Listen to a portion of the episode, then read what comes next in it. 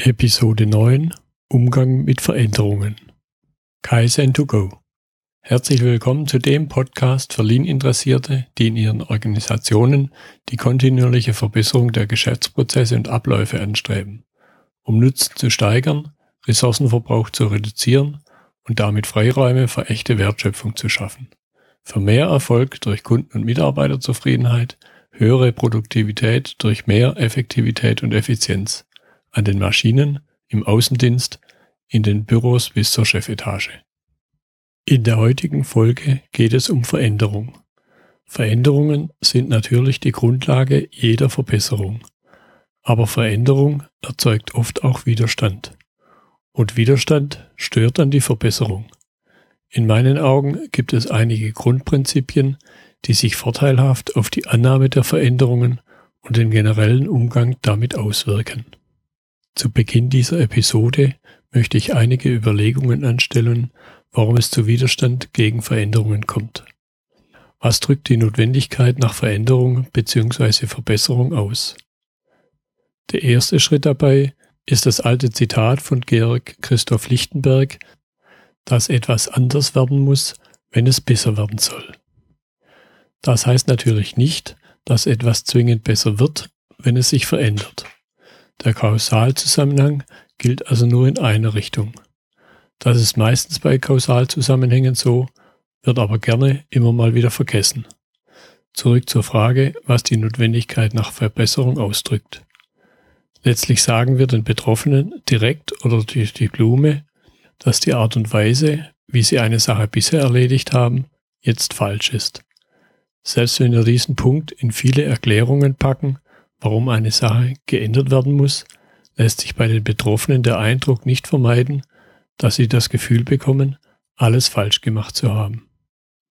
Ich habe dabei die Erfahrung gemacht, dass es sehr wertvoll ist, die Situation insgesamt entspannt, wenn dieser Aspekt ganz offen angesprochen wird. Die Kernaussage basiert dabei auf einer NLP-Vorannahme. Die Absicht hinter jedem Verhalten ist positiv. Diese positive Beurteilung bezieht sich dabei erstmal auf die Sicht der Person, die ein bestimmtes Verhalten zeigt. Das heißt nun nicht, dass ich selbst dieses Verhalten auch positiv beurteilen muss oder dass die Beurteilung heute immer noch positiv ist. Wenn ich also eine Verhaltensänderung wünsche oder einfordere, speziell im Umfeld des KVP, sage ich immer vorneweg, dass das Verhalten in der Vergangenheit durchaus seine Berechtigung hatte und richtig war. Gleichzeitig betone ich aber auch, dass diese Beurteilung wahrscheinlich dann nicht mehr zutrifft, wenn das Verhalten ab jetzt und in Zukunft so weiter beibehalten wird. Die besten Erfahrungen habe ich dabei gemacht, wenn ich diese Anmerkung bezüglich Veränderung schon ganz zu Beginn mache, noch bevor es zu konkreten Veränderungen kommt oder diese begonnen haben. Wenn es dann später im Prozess konkret wird und ich Widerstände wahrnehme, kann ich auf die anfangs gemachten Anmerkungen verweisen und die Situation dadurch entspannen. Diese Erklärung ist ein erster Schritt, alle Beteiligten und Betroffenen in den Veränderungsprozess einzubeziehen und nicht nur mit Fakten und Anweisungen zu konfrontieren. Etwas Vergleichbares gilt auch für den Respekt für unterschiedliche Interessen. Dieser Respekt bedeutet weder, dass ich die unterschiedlichen Interessen akzeptieren muss, noch dass das für die Handlungen gilt, die jemand daraus für sich ableitet. Es ist aber definitiv der kleinste gemeinsame Nenner in Form der Einigkeit über die Uneinigkeit. Diese ist dann damit schon nicht mehr ultimativ. Dadurch entsteht eine Basis, um die Gemeinsamkeiten auszudehnen und letztlich zu einer Lösung zu kommen. Betroffene zu Beteiligten machen mag zwar eine abgegriffene Formulierung sein, aber sie ist eine wichtige Grundlage von Veränderungsmanagement. Sie bezieht auch einen anderen Effekt ein, der im Zusammenhang mit Veränderung auftritt. Der Effekt bezieht sich darauf, dass ein wichtiger Grund für Widerstand einfach Angst ist. Angst vor etwas Neuem, Angst vor dem, was kommen wird, auch wenn man es noch gar nicht kennt. Vielleicht auch, weil man es noch gar nicht kennt. Angst ist dabei, im Gegensatz zu beispielsweise Freude eine Emotion, die immer auf die Zukunft gerichtet ist. Wenn ich Höhenangst habe, werde ich nicht an, eine, an einen Abgrund treten, weil ich Angst habe, das Gleichgewicht zu verlieren. Wenn ich diese Angst überwinde, an die Kante trete und dann dort ausrutsche, habe ich keine Angst mehr, das Gleichgewicht zu verlieren. Jetzt, wo ich falle, habe ich Angst vor dem Aufschlag am Boden des Abgrunds. Wenn ich also aus der Betroffenheit und der damit verbundenen Angst vor zukünftigen Ereignissen, auf die ich keinen Einfluss habe, in die Beteiligung komme, rückt diese Veränderung durch den gewonnenen Einfluss und die Kontrolle in die Gegenwart und die Angst kann überwunden werden, weil die fehlende Kontrolle über die Zukunft verschwindet. Neben der Angst vor zukünftigen Situationen durch die Veränderung kann die Betrachtungsweise anhand der logischen Ebenen der Betroffenen ebenfalls hilfreich, hilfreich sein. Die logischen Ebenen sind ein Modell aus dem NLP, also aus dem neurolinguistischen Programmieren. Diese logischen Ebenen berücksichtigen, wo, also auf welcher Ebene eine Veränderung bzw. der Widerstand entsteht. Dies kann im Bereich des Kontextes einer Situation, des Verhalten, der Fähigkeiten, der Werte und Glaubenssätze, der Identität und der Zugehörigkeit auf der Ebene von Vision und Mission geschehen. Durch die Betrachtung der logischen Ebenen kann bei der Veränderung auf die individuelle Situation der Betroffenen eingegangen werden. In den Notizen zur Episode findet sich ein Artikel, in dem ich näher auf die logischen Ebenen und Veränderung eingehe. Schon durch diese Gedanken entsteht die angesprochene Wertschätzung für die Menschen. Ein weiterer Aspekt zur Verbesserung des Verständnisses für Menschen, die von Veränderungen betroffen sind, sind unterschiedliche Phasen, die Menschen in der Veränderung durchlaufen. In meiner Six Sigma Ausbildung habe ich dazu das House of Change kennengelernt. Dieses Veränderungsmodell besteht aus vier Räumen, die nacheinander im Kreis durchlaufen werden. Die Räume sind durch Türen mit ihren Vorgängern bzw. Nachfolgern verbunden. In dem Modell ist es dabei wichtig, dass die Räume einer nach dem anderen durchlaufen werden müssen oder auch keine übersprungen werden können. Für die Führungskräfte ist es dabei wichtig zu bedenken, dass sie unter Umständen schon einen Raum weiter sind, während die Mitarbeiter noch im Raum davor stecken. Diesen Unterschied müssen sie sich klar machen und die Mitarbeiter individuell durch die einzelnen Räume begleiten, auch wenn dies scheinbar zu Verzögerungen führt. Der erste Raum ist der Raum der Zufriedenheit. In diesem Raum nimmt die Veränderung ihren Anfang, auch wenn dies von den Beteiligten noch nicht so wahrgenommen wird. Es besteht hier kein Wunsch nach Veränderung, weil man sich in einer entspannten Kontrolle der Situation wählt. Typisch für diesen Raum ist auch die fehlende Selbstreflexion und die daraus entstehende Selbstzufriedenheit, die dem Raum ihren Namen gibt. Es geht jetzt darum, die Tür der Gleichgültigkeit zu durchschreiten. Auslöser dazu können Vergleiche mit Benchmarks und Kundenbefragungen sein. Auch externe Kompetenz kann unterstützend wirken, um diesen Raum zu verlassen. Die Aufgabe besteht darin, herauszufordern und aufzurütteln. Wenn die Initiative aus, aus dem Unternehmen selbst kommt, kann dies einfacher sein als externe Einflüsse. Externe Einflüsse haben dagegen den Vorteil, dass sie eher als gegeben angenommen und weniger hinterfragt werden. Die erste Veränderung kann auch dadurch entstehen, dass zu stabile Teams in ihrer Komfortzone aufgebrochen werden. Der zweite Raum ist der Raum der Veränderung. In diesem Raum kommt es oft zu einer Scheinanpassung mit erzwungener Selbstkontrolle bei gleichzeitigem Festhalten an gewohnten, aber jetzt bedeutungslosen Aktivitäten, die unter Umständen auch dazu dienen, das Gesicht zu wahren und das Spiel vermeintlich mitzuspielen. Es fehlen klare Gefühle bei gleichzeitiger Leere und rein mechanischem Verhalten. Der Ausgang aus diesem Raum ist die Tür des Aufbruchs. Sie wird durchschritten durch die Notwendigkeit, bestehende Probleme und Situationen zu kommunizieren, dabei aber gleichzeitig vordefinierte Lösungspakete zu vermeiden. Mitarbeiter mit Einsicht in die Veränderung und Vorwärtsdrang müssen hier unterstützt werden und gleichzeitig die Verweigerer herausgefordert und die Fakten der Problemsituation betont werden. Danach geht es in den dritten Raum, den Raum der Verwirrung. Unausgesprochene und unbewusste Verwirrung resultiert hier in selbstzentrierten Gedanken, die sich auch schlecht im Kontakt zu anderen ausdrücken lassen. Die Menschen haben hier den Eindruck, dass etwas falsch ist und sich falsch anfühlt. Dabei ist es unklar, ob es die eigene Person oder die anderen sind. Dieses Verhalten paart sich dann oft mit der schon erwähnten versteckten Furcht, Angst, Wut oder Traurigkeit. Dazu gehören auch Zweifel und Unsicherheit darüber, was richtig ist und wohin das eigene Streben geht oder gehen soll. Der Ausweg aus diesem Raum führt durch die Tür des Mutes.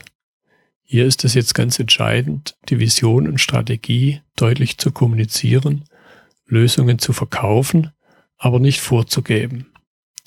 Die Konzentration liegt dabei auf dem ersten Schritt, der Ermutigung zu Experimenten, gefolgt von Rückmeldungen zu den neuen Ergebnissen. Zu dieser erwünschten Experimentierfreudigkeit gehört auch ganz entscheidend eine positive Fehlerkultur. Der vierte und letzte Raum ist der Raum der Inspiration. Zum Schluss des Zykluses besteht dann Offenheit, intensiver Kontakt mit der Realität und kreative Verbesserungen.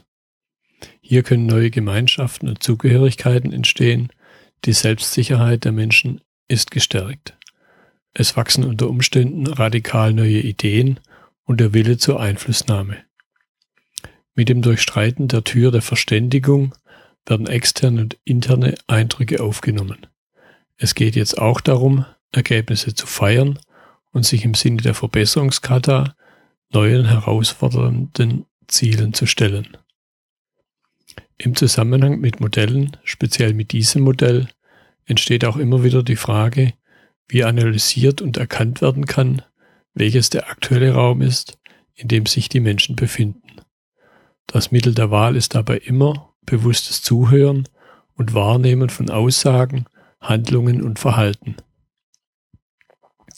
Weitere Indizien sind die Reaktionen auf Führung, gute wie schlechte, und äußere Einflüsse. Neben diesen vier Grundräumen lässt sich das Modell noch auf weitere Räume und Türen erweitern, die in Veränderungsprozessen auch immer wieder auftreten. An Raum der Zufriedenheit ist oft der Balkon der Selbstüberschätzung angebaut. Eine der typischen, manchmal versteckt geäußerten Aussagen der Menschen bzw. Unternehmen, die sich dort befinden, ist, wir sind die Größten. Dies führt dann sehr leicht zum Absturz des Balkons, welcher die Menschen und Unternehmen mit in die Tiefe reißt. Unter dem Raum der Verweigerung befindet sich oft noch ein Bunker. Die Verweigerung der Menschen gipfelt hier im völligen Verschließen vor der aktuellen Situation und im Abkapseln von der Außenwelt. Aus dem Raum der Verwirrung gibt es noch zwei weitere vermeintliche Ausgänge. Der eine führt in den Keller der Paralyse und der andere in den Hinterhof der Werkzeuge. Der Keller der Paralyse hat seinen Namen von der Paralyse durch Analyse, letztlich bietet er doch aber keine Lösung. Der Ausgang zum Hinterhof täuscht eine Befreiung durch den Einsatz von Werkzeugen vor, statt echte Lösungen zu bieten. Letztlich handelt es sich hier oft um eine Sackgasse. Zu dem Aspekt der Betroffenen und Beteiligten gehört auch der schon erwähnte Respekt für unterschiedliche Interessen. Dieser Punkt leitet sich aus der schon erwähnten Vornahme der positiven Intention ab. Er beinhaltet dabei nur das Verständnis dafür und damit der betroffenen Person, nicht die Akzeptanz des Verhaltens der Person. Die Beteiligung der Betroffenen setzt jedoch voraus, dass sie richtig einbezogen wurden. Diese Einbeziehung sollte sich in meinen Augen an der Unternehmensvision orientieren. Die Unternehmensvision sollte sich wiederum an den Kunden ausrichten und nicht am Wettbewerb oder einfach nur am Ziel, Umsatz und Gewinn zu steigern. Die Ausrichtung am Wettbewerb beinhaltet immer die Frage, was passiert, wenn dieses Ziel erreicht werden sollte. In diesem Augenblick wird das Unternehmen dann sehr leicht zum Gejagten und verliert unter Umständen gleichzeitig den Antrieb zur Verbesserung. Durch das kontinuierliche Streben danach, den Kundennutzen zu steigern, bleibt auch der ständige Antrieb zur Verbesserung erhalten. Diese Grundausrichtung kommt sehr schön in Simon Sinek's Buch It Starts with Why zum Ausdruck. In den Notizen zur Episode finden Sie einen Link auf die deutschsprachige Ausgabe. Auch im KVP bildet die Unternehmensvision die Grundlage der Ausrichtung aller Verbesserungsbestrebungen. In Mike Rothers Toyota Kata bilden die Zielzustände der Verbesserungskata eine Kette auf die Unternehmensvision hinzu. Eine gut formulierte Unternehmensvision schafft für die handelnden Personen im Unternehmen eine intrinsische Motivation, Ziele zu erreichen. Aus der Motivationslehre wissen wir schon lange, dass intrinsische Motivation viel wirksamer ist als extrinsische Motivation. Für mich kommt das sehr schön zum Ausdruck in den Aussagen der drei Steinmetze auf der Baustelle einer mittelalterlichen Kathedrale. Für den ersten besteht die Arbeit nur aus dem Behauen der Steine. Der zweite Steinmetz sieht dann wenigstens schon die Mauer vor sich, für die die Steine bestimmt sind. Erst der dritte Steinmetz hat das große Gesamtbild vor Augen, die Kathedrale. Auch wenn diese möglicherweise erst zu seinem Zeitpunkt ihren Abschluss findet, der jenseits seines Arbeitslebens liegt. Dabei ist es die Aufgabe von Führungskräften und der Unternehmensleitung, dieses große Gesamtbild allen Mitarbeitern bewusst zu machen. Mit diesem Grundgedanken kann auch die vermeintlich niedere Tätigkeit eines Tellerwäschers in der Hochschulkantine einen übergeordneten Nutzen erhalten. Er sorgt mit seiner Arbeit dafür, dass die zukünftige Elite dieser Hochschule gesundes Essen von sauberen Tellern zu sich nehmen kann. In dieser Episode von Kaizen2Go ging es also um Veränderung, den Widerstand dagegen und den Umgang damit. Ich habe Ihnen Modelle vorgestellt, die den Umgang mit dem Widerstand gegen Veränderung bewusst machen und zur Begleitung der Menschen dienen. Wenn Ihnen diese Episode gefallen hat, freue ich mich über Ihre Bewertung bei iTunes und eine Weiterempfehlung an Kollegen und Mitarbeiter.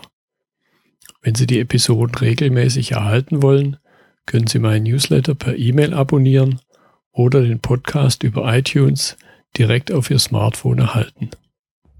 Ich bin Götz Müller und das war Kaizen2Go. Vielen Dank fürs Zuhören und Ihr Interesse. Ich wünsche Ihnen eine gute Zeit bis zur nächsten Episode. Und denken Sie immer daran, bei allem, was Sie tun oder lassen.